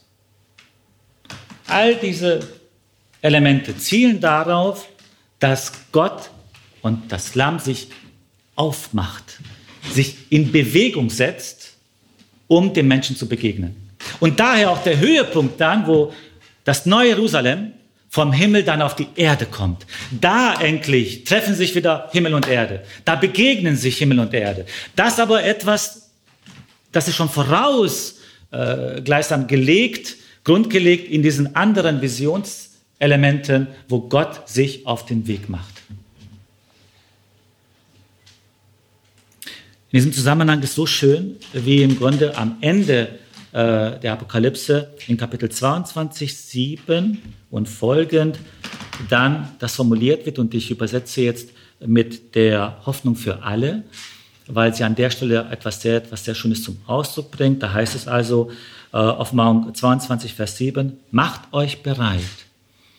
Ich bin schon unterwegs Wirklich glücklich zu nennen ist jeder, der an dem festhält, was in diesem Buch gesagt ist. Und er spricht zu mir. Versiegle nicht die Worte der Weissagung in diesem Buch, denn die Zeit ist nahe. Und die Vers 20 geht's weiter. Der all diese Dinge bezeugt, der sagt, ja, ich komme bald. Amen. Ja, komm, Herr Jesus. Ständig, Sie sehen es, wird hervorgehoben das Kommen Jesu die Wiederkunft Jesu, die Parousie. Verbunden mit dem Gedanken, dass Gott sich aufmacht. Im Kommen Gottes wird Gottes Gegenwart immer stärker auch zum Ausdruck gebracht. Das ist eigentlich die Hauptbotschaft der Apokalypse. Und sie möchte zum Ausdruck bringen, dass jetzt schon dieses Kommen eröffnet wurde. Dass im Grunde dieser Gott jetzt schon die Herrschaft an sich genommen hat. Deshalb ist es auch so, dass in all diesen Szenen immer wieder davon die Rede ist, dass Gott seine Herrschaft nun angetreten hat. Das ist eine präsentische Formulierung. Das ist gegenwärtig jetzt schon da. Und der Apokalyptiker möchte die Augen öffnen der Leser und Leserinnen gerade für diese Wahrheit, dass Gott schon die Herrschaft angetreten hat. Und was dann am Ende dann passiert, bei der Parousie, bei der Wiederkunft, ist nur noch die Sichtbarwerdung einer Realität, die jetzt schon Wirklichkeit ist. Für die Menschen, die bedrückt sind, die verfolgt werden oder Not leiden, wie auch immer das dann aussieht, ist die Botschaft, dass Gott das Regiment führt dass Gott die Herrschaft angetreten hat und er sich schon auf den Weg macht, um genau den Bedrückten zu begegnen, denke ich, eine ermutigende Botschaft. Man kann diese Perspektiven eigentlich zusammenfassen mit einem Text, äh, den Sie wahrscheinlich nicht erwarten werden, aus Psalm 73. Das gebe ich mal als Hausaufgabe auf. Schauen Sie sich mal diesen Text an. Psalm 73. Da geht es um das Fragen des frommen Menschen. Warum geht es eigentlich den Ungläubigen so gut? Ich mühe mich ab. Ich versuche gläubig zu sein, ein gutes Leben zu führen, auf deine Gebote Gott zu achten und die anderen, die scheren sich einen Dreck darum, die tun, was sie wollen und können in Saus und Braus leben. Was läuft da schief? Und der Psalmist sagt dann, bis ich dann hineingetreten bin in dein Heiligtum. Von dort bedachte ich ihr Ende. Und ab da ändert sich auch die Perspektive. Hineintreten in die Nähe Gottes, in das Heiligtum, heißt auch das Ende bedenken. Und daher ist auch schon das Hineintreten vor dem Thron Gottes hier in der Apokalypse im Grunde schon eine Vorwegnahme des Endes, weil wir das Ende auch mitbedenken. Und dann plötzlich bekommt alles auch einen neuen Zusammenhang, einen neuen Sinn. Ja? Darauf möchte die Apokalypse hinweisen. Das ist der Fokus. Und erst aus dieser Perspektive, wenn wir uns dessen gewiss sind, wenn wir das im Blick haben, dann und nur dann dürfen wir auch jetzt einen Blick auf die Erde werfen. Also der Blick nach unten. Und da scheint ja erstmal so zu sein, dass das sehr dramatisch aussieht. Wie gesagt, ich habe das schon erwähnt mit den Siegeln und mit den Posaunen und dann mit den Schalenplagen. Da geht es ja richtig zur Sache. Und es kann Angst machen. Versuchen wir das jetzt mal aus der Perspektive eines antiken Menschen, eines Römers, mal zu lesen, zu verstehen, was passiert da eigentlich? Wie haben die das wohl verstanden? Was ist die erste äh, Intuition, wenn man das so liest? Wenn man das mit dieser Enzyklopädie, mit diesem Hintergrundverständnis des ersten Jahrhunderts liest. Und dann plötzlich wird es gar nicht mehr so dramatisch. Im Gegenteil. Es bekommt einen völlig neuen Sinn, Zusammenhang. Diese Szenen, diese ganzen Gerichtselemente mit Hagel und Hungersnot und Seuchen und dann die Heuschrecken, die dann irgendwann so aufkommen, das sind Phänomene, die auch in der Antike bekannt waren. Und diese Phänomene nannte man Prodigien. Die hatten einen Namen gehabt im römischen Kontext. Prodigien. Prodigien galten als ungewöhnliche Geschehnisse, die eine Störung der Pax Deorum zum Ausdruck brachten. Also das Friedensverhältnis oder den Friedenszustand zwischen dem römischen Volk bzw. dem Staat und den Göttern. Da ist irgendwas schiefgelaufen. Ein Missverständnis, ein Missverhältnis zwischen uns, dem Volk der Römer und den Göttern.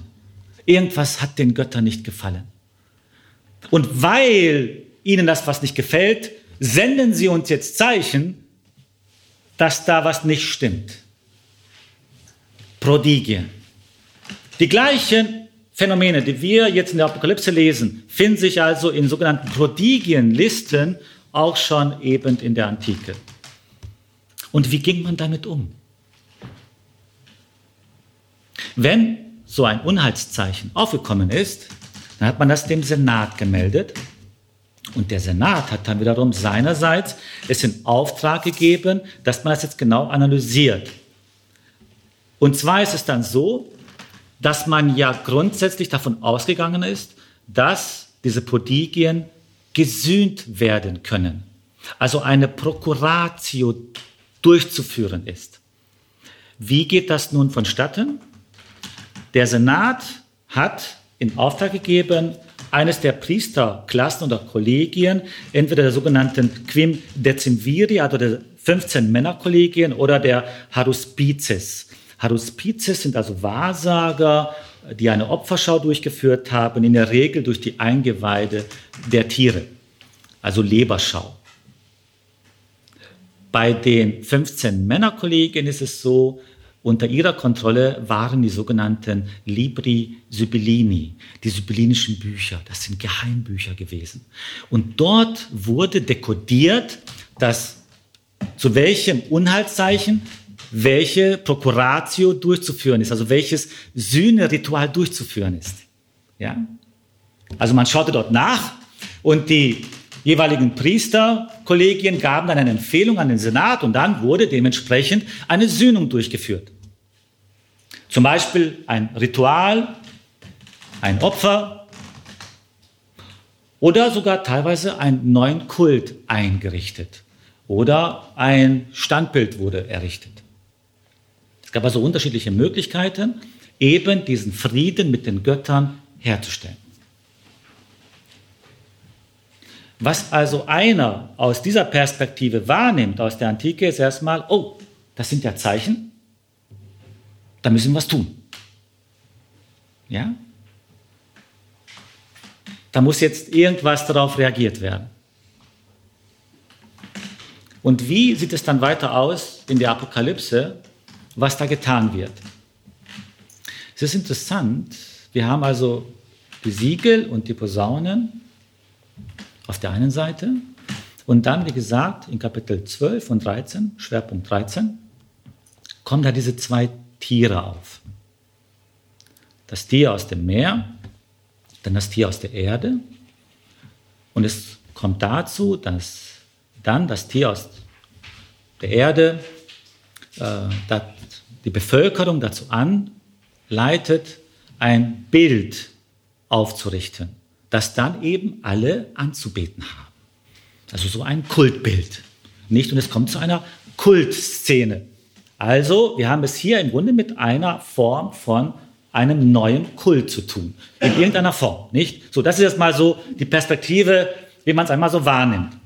Vielleicht kurze Erläuterung, ganz kurz zu diesen Tieren, weil es ja dazu jetzt wirklich extrem viele Auslegungen gibt und äh, da gibt es ja alle möglichen Versionen, vor allem dann mit diesem mysteriösen, mit dieser Zahl 666. Und sie glauben ja gar nicht, was man da schon alles so in die Welt gesetzt hat mit dieser Zahl. Das scheint wirklich so anregend zu wirken, so inspirierend zu wirken auf die Menschen, da mit dieser Zahl umzugehen und mit diesen Tieren. Also ganz kurz ein paar Informationen zu dieser Auslegung, dann komme ich wieder zurück auf diesen ursprünglichen Gedanken mit diesen Prodigien. Die Tiere wurden sehr unterschiedlich ausgelegt. Oft wurde seit der Reformation vor allem dann das erste Tier aus dem Meer mit dem Papsttum in Verbindung gebracht. Nicht das Papsttum als Feindbild. Das ist so eines dieser äh, Vorstellungen. Später auch mit dem Islam. Äh, das würde gerne manchmal auch heute noch aufgenommen. Gern spricht man auch vom Antichristen. Dabei sollte man etwas vorsichtig sein mit diesem Begriff. Der Begriff taucht in der Apokalypse nicht auf. Der taucht nur im ersten und zweiten Johannesbrief auf. Und dort wird er definiert. Und er hat nichts mit diesem Tier zu tun. Nicht? Das ist eine völlig andere Szenerie. Also man, man sollte etwas vorsichtig sein mit solchen Begriffen, oder man sollte auf jeden Fall wissen, wenn man es halt verwendet. Also ich verwende ihn nicht im Zusammenhang mit der Apokalypse, einfach weil der eigentlich schon belegt ist und definiert ist. Also wir sprechen dann von einem Gegenspieler, von, einem, von einer Macht oder von einem Tyrannen oder was auch immer, aber nicht zwingend von einem Antichristen. Zu der Zahl 666, ähm, da ist es mal auffällig, dass wir zwei Versionen haben. Manchmal vergisst man das, dass es also schon sehr ursprünglich auch eine andere handschriftliche Tradition gibt, die die Zahl 616 hat. P115, Papyrus P115 hat also die Version 616 statt 666. Ja, so, das ist nochmal als Grundinformation äh, zum Hintergrund und dann natürlich zu den unterschiedlichen Versionen der Auslegung. Ähm, auch da wiederum natürlich, wenn es um die Auslegung ging, dass es das Papsttum ist, dann hat man das gerne im Zusammenhang gebracht mit diesem angeblichen Titel, dass der Papst getragen hätte, nämlich Vicarius Filii Dei. Wenn Sie da die lateinischen ja, Buchstaben nehmen, als Zahlen dann dechiffrieren, dann kommen Sie tatsächlich auf die Zahl 666. Allerdings hatte der Papst nie auf seine Tiara oder auf seiner Mitre jemals diesen Titel, auch wenn es ständig immer noch irgendwo so behauptet wird. Äh, wenn Sie da irgendwo im Internet äh, da schauen, es ist unglaublich, dass dieser Unsinn immer noch verzapft wird. Das behauptet wird ernsthaft, auf der Tiara würde da dieser Titel stehen, Vicarius Filii. Und es wird Zeit, dass man das mal immer wieder ganz klar zum Ausdruck bringt, dass das schlichtweg Unsinn ist. Ähm, es gibt auch andere Versionen davon, äh, nämlich zum Beispiel www. Haben Sie schon mal davon gehört? www. Worthaus.de.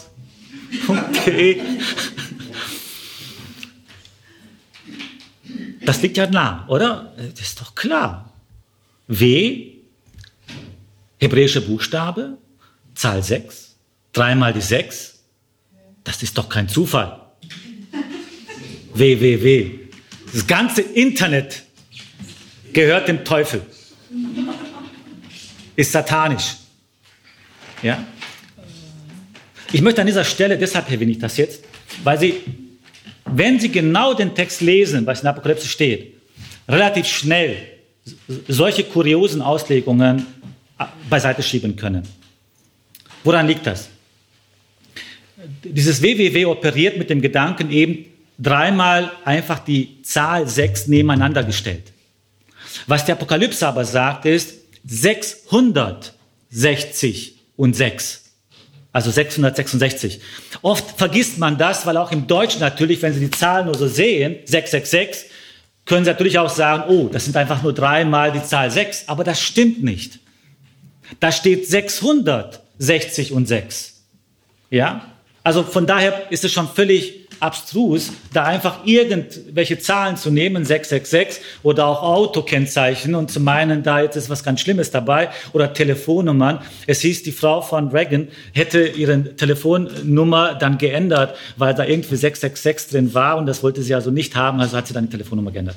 Da geht es so eine Geschichte darum, nicht? Also und es gibt ja andere, die damit auch dann vielleicht Schwierigkeiten haben. Aber es geht nicht einfach um drei Zahlen nebeneinander, sondern um die Zahl 666. Ja? Und so können auch alle Auslegungen, die da in diese Richtung gehen, im Grunde erstmal beiseite gelegt werden. Obwohl manchmal ist es so, man kann sich dann wirklich dumm und dämlich erklären. Am Ende, ich habe jetzt jüngst wieder eine Diskussion geführt mit einer wirklich lieben Frau. Eine Dame, die aber einfach überzeugt war davon, dass das mit der mit WWW einfach, das ist nun mal so. Und ich versuche das zu erklären. Sie hört mir auch zu schaut mich an und sagt, Franz, ja, ich, ich verstehe, was du sagst, aber das passt so schön. Und damit war die Diskussion beendet. Da, da kann ich auch nichts mehr machen. Das passt doch schön. Ähm, so, also das zu diesem Bereich, das ist schwierig. Also, wir sind eher hier im zeitgeschichtlichen Kontext und da kann man eigentlich völlig unaufgeregt diese Zahl dechiffrieren immer noch die sinnvollste Form. Leider kann ich das Ihnen jetzt hier nicht irgendwie präsentieren. Dann würden Sie es noch deutlicher sehen können. Ähm, die Zahl 666 oder die Zahl 600, also die äh, Designversion, äh, kann man sehr gut eben halt erklären mit äh, Caesar Nero. Nicht? Also Caesar Neron, griechisch, ergibt tatsächlich auf Hebräisch transkribiert, also mit den hebräischen Buchstaben, die Zahl 666. Und zwar tatsächlich auch in dieser Größenordnung, 666. Und umgekehrt, das ist das Interessante, wenn Sie, und es gibt ja so Münzen nicht mit der Aufschrift im Griechisch, Caesar Neron, gibt aber auch die Aufschrift in lateinischer Version, Caesar Nero. Da fehlt einfach nur das N am Ende. Und wenn Sie das wiederum hebräisch transkribieren und dann berechnen, kommen Sie auf die Zahl 616. Ja?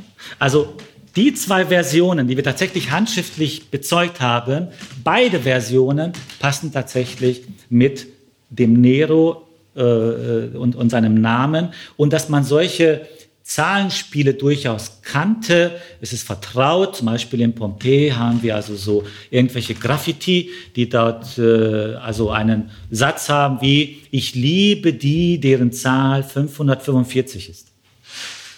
Und dann wusste natürlich die Angesprochene, dass sie halt dann gemeint ist, wenn sie halt diese Zahl trägt.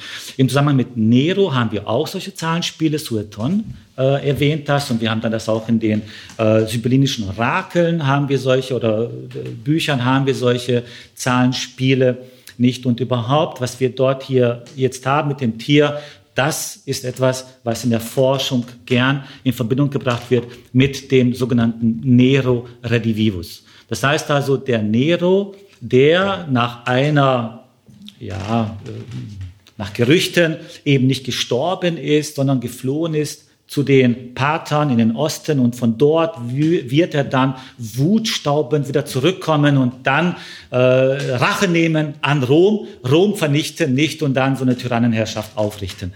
So, das ist die Grundidee und diese Überlieferungen über einen Nero Redivivus, die haben wir bezeugt, sowohl im römischen Kontext, also bei Sueton haben wir sowas, wir haben das im jüdischen Kontext, eben mit den äh, sibyllinischen Büchern, wo das dort erwähnt wird, und wir haben das auch in christlichen Kontexten. Ascensio Jesaja, die Himmelfahrt Jesajas, auch dort wird das eben halt erwähnt. Also eine breite Bezeugung dieser Grundidee von einem wiederkehrenden, wiederbelebten Nero, der dann eben äh, nochmal kommt und gegen Rom antritt. Ja? So, das dürfte auch der Hintergrund sein dieser Szenerie in Kapitel 13, wo es um das Tier aus dem Meer geht, der also diese Zahl hat, eben Nero, und der quasi als wiederkehrender Nero äh, dann dort eine Tyrannenherrschaft aufrichten wird. So, das also erstmal so allgemein zu dieser Deutung, äh, das sind nur Schlaglichter. Jetzt komme ich nochmal zurück auf diese Grundperspektive. Und was ich Ihnen jetzt hier quasi jetzt versuche zu erläutern, ist tatsächlich ziemlich aktuell, ist gleichsam aus der, äh, ganz frisch aus der exegetischen Bäckerei. Ja, das ist ähm, äh, wirklich neu an der Stelle, ähm, um, um diese Zusammenhänge mal so zu erläutern. Ähm, also, wie gesagt, wir haben die Prodigien und die müssen gesühnt werden. Und exakt das passiert nun in Kapitel 13 mit dem Aufrichten eines neuen Kultes. Nach dem Motto, so, jetzt, wir haben es in der Hand, wir können nun diese Zeichen des göttlichen Zorns bewältigen, besänftigen. Wir können Frieden wiederherstellen. So die Perspektive von unten, von den antiken Menschen. Was sie nicht verstehen, und das wird ja zum Ausdruck gebracht in Kapitel 13, dass diese Zeichen, diese Gerichte gerade nicht auf irgendwelche Götter zurückgehen, sondern auf den alleinigen Gott, der möchte, dass man umkehrt. Ja? Und dazu ruft die Apokalypse auf. Versteht, dass die Zeichen, die um euch passieren, zurückgehen auf Gott. Nicht? Und ihr nicht nicht damit bewenden lassen könnt, einfach irgendwo ein Standbild aufzubauen und dort einen neuen Kult einzurichten. Aber genau das verstehen die Menschen nicht. Und dann kommen noch gesteigerte Gerichte mit der Zerstörung dann auch Babylons und mit diesen Schalengerichten. Und dann kommt es dann tatsächlich zu einer Form von Einsicht bei den Völkern. Ja. Grundsätzlich aber muss man sagen, diese Prodigien sind zunächst auch im antiken Verständnis etwas, was ja hilft, um Orientierung zu bekommen weil sie uns helfen, jetzt damit irgendwie umzugehen. Und das gesamte römische Kultsystem basierte darauf, dieses Staatssystem, dass man da diese, diese Zwischentöne der Prodigien gleichsam dann in den Griff bekommen wollte. Ja? Das Gegenprogramm baut die Apokalypse auf, indem sie sagt, diese Unheilszeichen, ja, die werdet ihr nicht bewältigen indem ihr da versucht, irgendwie einen neuen Kult, eine neue Religion zu errichten. Vielmehr, wenn ihr einseht, dass das im Grunde auf Gott zurückgeht, der, der im Grunde diese Dinge in der Hand hat und es geht darum, umzukehren. Und das Dramatische ist, darauf wird immer wieder hingewiesen, dass eben die Menschen gerade nicht umkehren. Darauf möchte aber die Apokalypse immer hinweisen, dass man umkehrt. Das ist also diese andere Perspektive, diese zwei Perspektiven, die gegenübereinander stehen. Auf der einen Seite die himmlische Perspektive, der Blick nach oben, wo man versteht, wo Gott nun im Kommen ist. Und gerade diese Zeichen, die dort jetzt unten auf der Erde passieren, sind Ausdruck dessen, dass Gott sich auf den Weg macht. Das ist das Geniale dieser ganzen Szenerie. Mit jedem Zeichen wird der Gläubige darin bestärkt, dass Gott unterwegs ist. Das Dramatische ist, dass aber die Ungläubigen in diesen Zeichen das völlig falsch deuten und dementsprechend ihre eigenen Religionen bauen. Ja? Das ist dann die Perspektive von unten.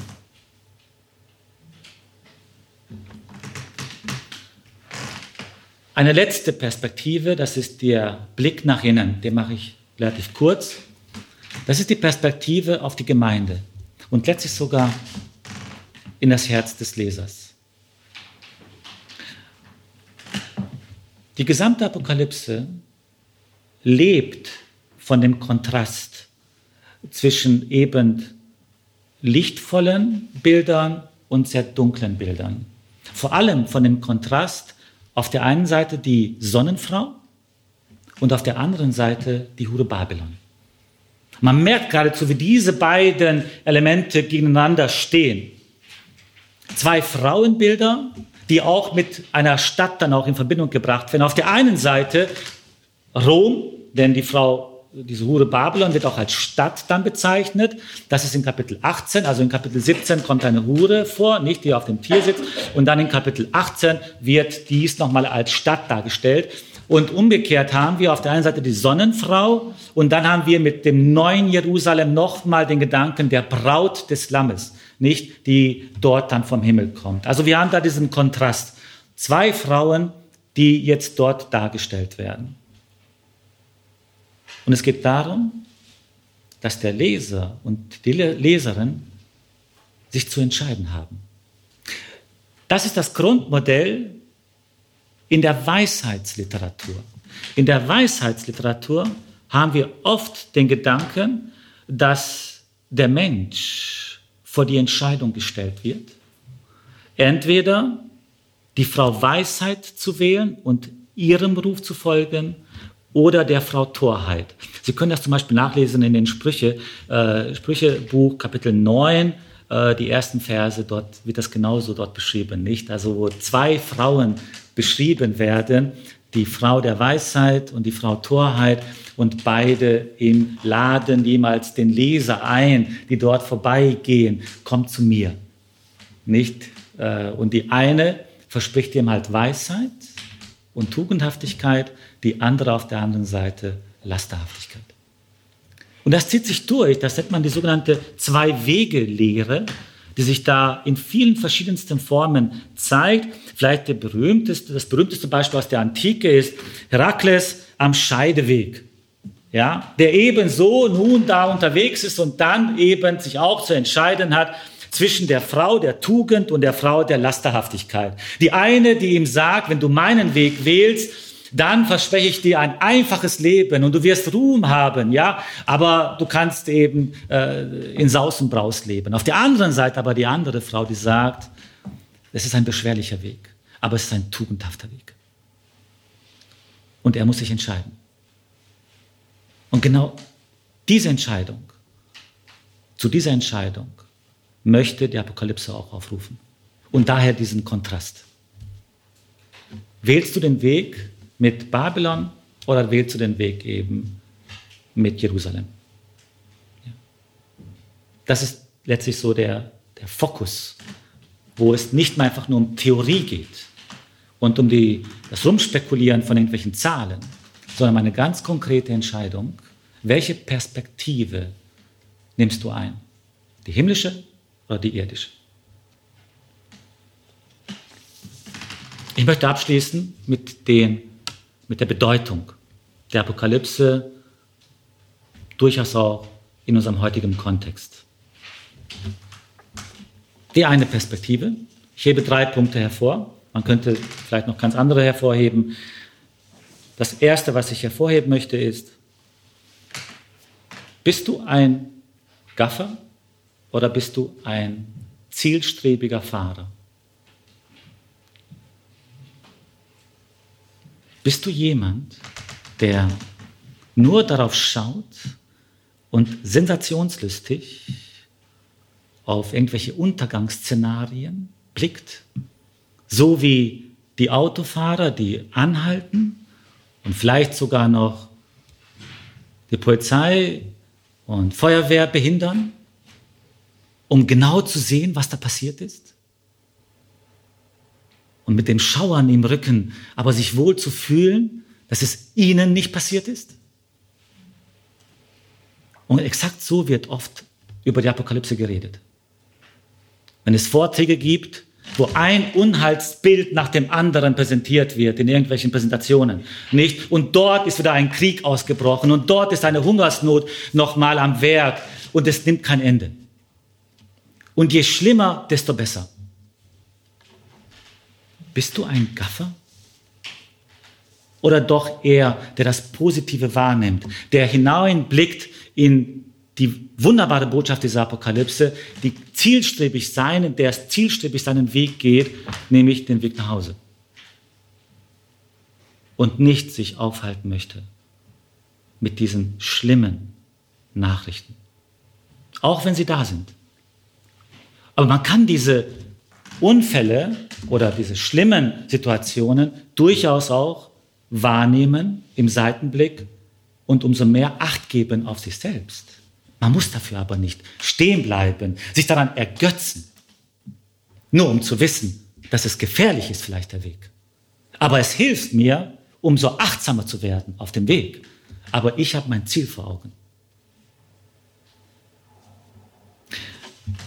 Es gab am 1. Februar 2019 haben Kinder einer Religionsgruppe der Klasse 3 und 4 einen Brief an den ARD geschrieben. Und er ist wirklich interessant und das möchte ich gern vorlesen in diesem Zusammenhang. Es ist überschrieben, es ist also die Grundschule, Grundschule Bühler-Zell, Geifertshofen, Klasse 3 und 4, an den Chefredakteur der ARD. Bitte um gute Nachrichten für den Frieden, heißt es dort, die Überschrift. Sehr geehrte Damen und Herren, wir, die katholische Religionsgruppe der Klasse 3 und 4 in der Grundschule Bühlerzell-Geifertshofen, beschäftigen uns mit dem Thema Frieden. Im Weihnachtsevangelium heißt es, Ehre sei Gott in der Höhe und Frieden auf Erden. Außerdem sagt der Engel zu den Hirten, fürchtet euch nicht. In unseren Gesprächen ist uns aufgefallen, dass die vielen, dass die vielen schlechten Nachrichten uns Angst machen. Manche von uns können deshalb nicht mehr gut schlafen. Es ist ja richtig, dass viele schlimme Dinge auf der Erde passieren. Aber wir haben auch festgestellt, dass jeden Tag ganz, viele, ganz viel Gutes geschieht. Wir Kinder bitten deshalb Sie darum ganz herzlich, beenden Sie bitte jede Sendung mit mindestens einer guten Nachricht. Helfen Sie uns, mit Vertrauen und Mut durch das Leben zu gehen. Vielleicht strengen sich dann mehr Leute an, Gutes zu tun, damit sie davon berichten können. Vielleicht verändern sich die Menschen dann und haben mehr Freude an schönen Momenten statt schlimmen Situationen. Vielleicht wird dann wieder mehr Gutes als Schlechtes gesprochen.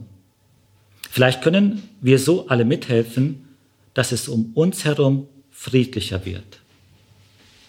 Wir Kinder wären dankbar dafür und um eine Antwort. Das ist beeindruckend. Worüber reden wir eigentlich? Was ist bei uns im Fokus? Sind es die vielen schlechten Nachrichten? Oder doch eher die guten? Die Apokalypse sagt, es gibt eine gute Nachricht. Gott macht sich auf den Weg für uns. Der zweite Gedanke ist Gottesdienst. Wie ich ganz am Anfang gesagt habe, die Apokalypse ist gedacht für den Gottesdienst. Das ist vielleicht herausfordernd, aber ich ermutige dazu, mal darüber nachzudenken, wie man es gestalten kann, über die Apokalypse ins Gespräch zu kommen. Nicht, um gleich die Frage zu stellen, ob wir in der fünften Posaune oder im vierten Siegel leben, sondern um die wunderbare Botschaft dieser himmlischen Heiligtumsszenen zum Beispiel für sich neu zu entdecken. Die wunderbare Botschaft von einer Botschaft, die das gesamte Neue Testament durchzieht, nämlich die Hoffnung auf einen Neuanfang in dieser Welt durch das Kommen Jesu. Es gibt da viel mehrere Möglichkeiten, das zu tun. Ich werde nicht vergessen, es gab einmal so eine Tagung, da haben sich Theologen getroffen, Exegeten, und wir haben viel über die Apokalypse rauf und runter diskutiert. Sie können sich das vorstellen. Alle möglichen Auslegungen, das ging richtig in die Tiefe mehrere Tage am Wochenende. Und dann am Ende haben wir uns zusammengesetzt und es gab eine völlig neue Form, wie man dann die Apokalypse erleben konnte. Wir haben so einen Kreis gemacht und das, wir haben so eine Passage dann einfach ausgewählt, interessanterweise sogar die Siegel. Und dann sollte einfach nur jeder das Wort oder diese Satzhälfte einfach laut aussprechen, was ihn gerade dort beschäftigt oder ansprach. Eines von diesen Sätzen. Und wir sitzen so beieinander und alles so gestandene Exegeten und Professoren und wir hören dort diese Worte und plötzlich entsteht dort so eine eigene Aura. Nicht so eine eigene Stimmung, die ich als unglaublich angenehm empfunden habe wie man plötzlich Texte nochmal ganz neu auf sich wirken lassen kann, indem man nochmal hört, was war für den einen wichtig, was ist dieses Wort, was für den anderen nun in besonderer Weise aufgefallen ist. Das ist eine Möglichkeit, nochmal ganz anders so einen Text für sich zu erschließen.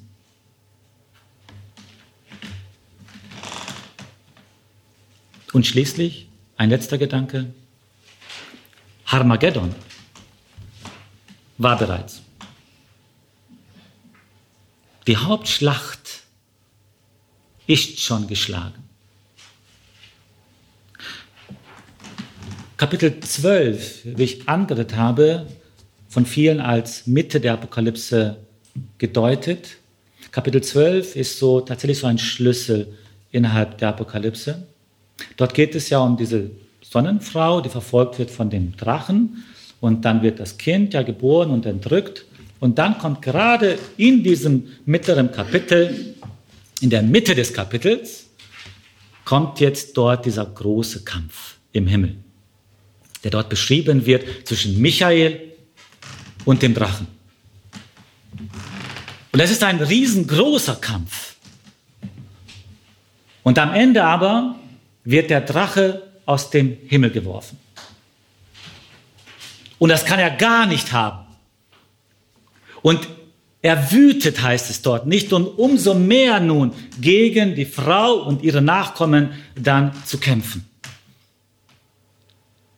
Aber auf der anderen Seite wird dort gerade im Zusammenhang mit dem Hinauswerfen des Drachen dann eine Stimme hörbar im Himmel. Und ich hörte im Himmel eine mächtige Stimme rufen. Jetzt ist erschienen das Heil und die Kraft und die Königsherrschaft unseres Gottes und die Vollmacht seines Gesalbten. Denn hinabgeworfen ist der Ankläger unserer Brüder und Schwestern, der sie Tag und Nacht verklagt hat vor unserem Gott. Sie selbst haben ihn besiegt dank des Bluts des Lammes und dank des Wortes ihres Zeugnisses und sie haben ihr Leben gering beschätzt bis hin zum Tod. Sie haben überwunden durch das Blut des Lammes aufgrund dieses Kampfes. Der eigentliche Kampf ist schon längst entschieden. Es geht nicht darum, auf irgendein Hamageddon zu schauen und zu gucken, wann passiert das jetzt. Weil der Kampf, der entscheidend war, damit die Gläubigen, die Frommen überwinden können, der ist schon längst ausgefochten. Und das ist in diesem Zusammenhang eigentlich tatsächlich der Tod Jesu. Durch das Blut des Lammes. Das ist ein Hinweis auf den Tod Jesu. Das eigentliche apokalyptische Ereignis nach dem Neuen Testament ist die Passion Jesu. Es ist das Kreuzesereignis und die Auferstehung. Das ist das apokalyptische Ereignis. Da ist Apokalypse passiert. Und alles andere sind nur noch ja, Folgeerscheinungen dessen.